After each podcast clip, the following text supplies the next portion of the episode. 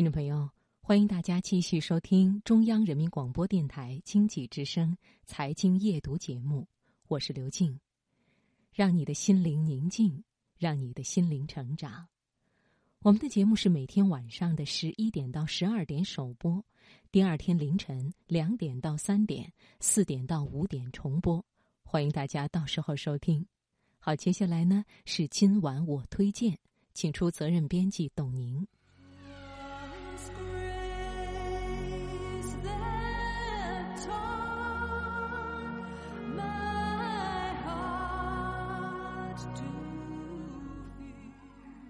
月色如水，春秋意境。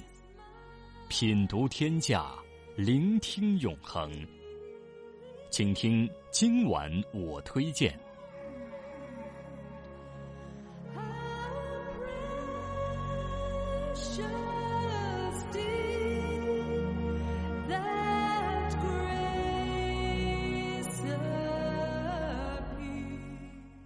伊朗是怎样一个国度？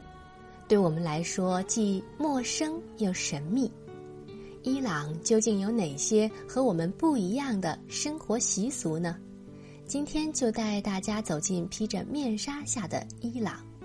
今晚我推荐来分享榕素里的文章，《隔着过道谈恋爱》。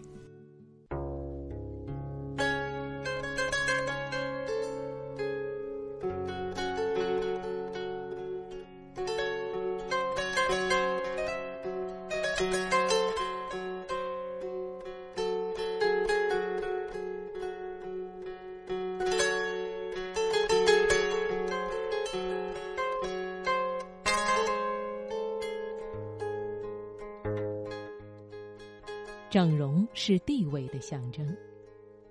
其实到了德黑兰，我很少看见那种传统的长及地面的黑袍。这种黑袍在字面上是帐篷的意思，本该松松垮垮的搭在身上，遮住女性线条。但是胆大的伊朗女子喜欢用一种紧身束腰外套来代替，往往还故意小上一号。让自己的身材欲盖弥彰，力图遮住一切诱惑的纱巾也节节败退，稍不经意，就有一缕青丝从底下偷偷的探身出来。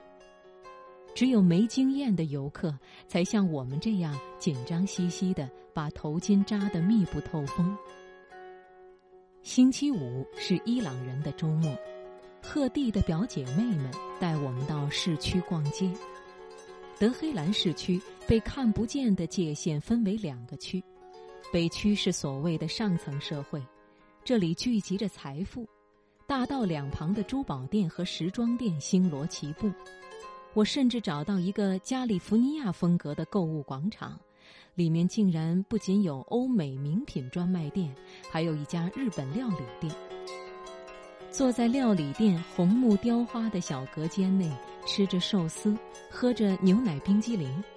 我和赫蒂悄悄地观察着门口过往的女客。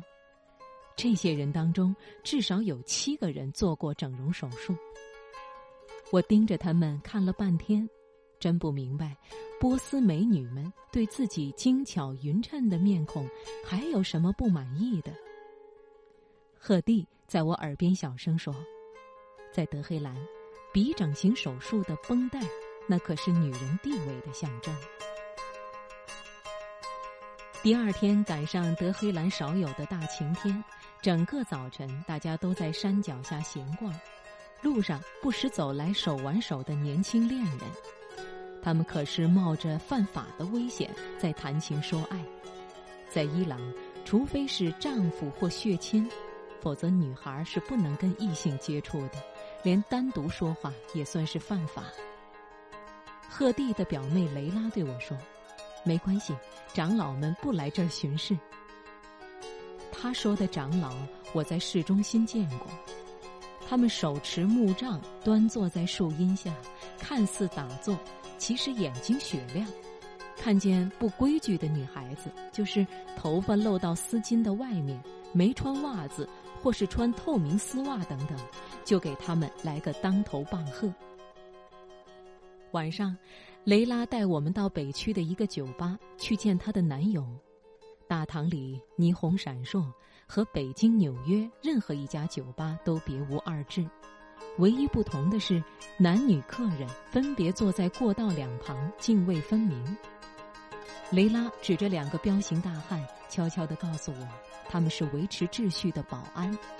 如果有异性同桌而坐，就会被扔出酒吧。那你怎么把男朋友介绍给我们呢？我不解地问。雷拉抿嘴一笑，从提包里拿出手机，用这个。果然，他刚拨完号，斜对面的一桌就有个小伙子的手机铃声响了。他一边接电话，一边四下张望，很快就找到了我们三个人。雷拉对着手机说了几句话，回头告诉我们，对方说很高兴认识大家，我们也远远的点头致意，接头任务顺利完成。雷拉又对着手机倾诉了一会儿，才挂断电话。整个晚上，她除了不时的和男友眉目传情外，又接了几次对方打来的电话。恋爱季节，年轻人的手机账单一定高得惊人。真没想到，一条禁令对伊朗的电讯事业能做出如此巨大的贡献。赫蒂的家族属于德黑兰的上流社会，亲戚朋友都住在北区。不过，要想了解伊朗，还得去德黑兰南部，尤其是那里的集市。全国近三分之一的买卖都集中在南部集市，上亿的英朗银币在不起眼的小摊子上流动。走进市场，雷拉带我们一头扎进了一家首饰店。一进门，我就盯上了一条金项链。正看货的时候，突然门外响起了铃声，店主说了声“稍等”，就丢下我们不管了。原来是祈祷时间到了，男人都到外面去祷告。我抬头一看，果然老板和伙计尽数失踪，只剩下我们三个女的和一屋子金银财宝。店里的柜台没上锁，很多珠宝就散放在桌子上。我顿时觉得浑身不自在，建议到外面等。雷拉告诉我，伊斯兰教对偷盗的惩罚极为严酷，老板才不担心被盗呢。祷告结束后，一番讨价还价，买卖总算成交。我赶紧掏钱，没想到店主倒是连连推让，不能要您的钱。我愣了一下，立刻反应过来，这是伊朗人的客套。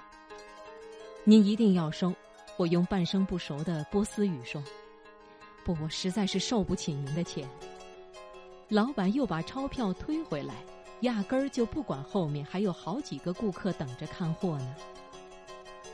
几经周折，老板觉得客套够了，心满意足的收起货款。后来我发现，这种客套在伊朗人的社交中位置很重要。主人让茶过三巡，客人才接受，这是客套；给你身后的人让路是客套；就连买报纸也得客套好几次，报童才肯收我的钱。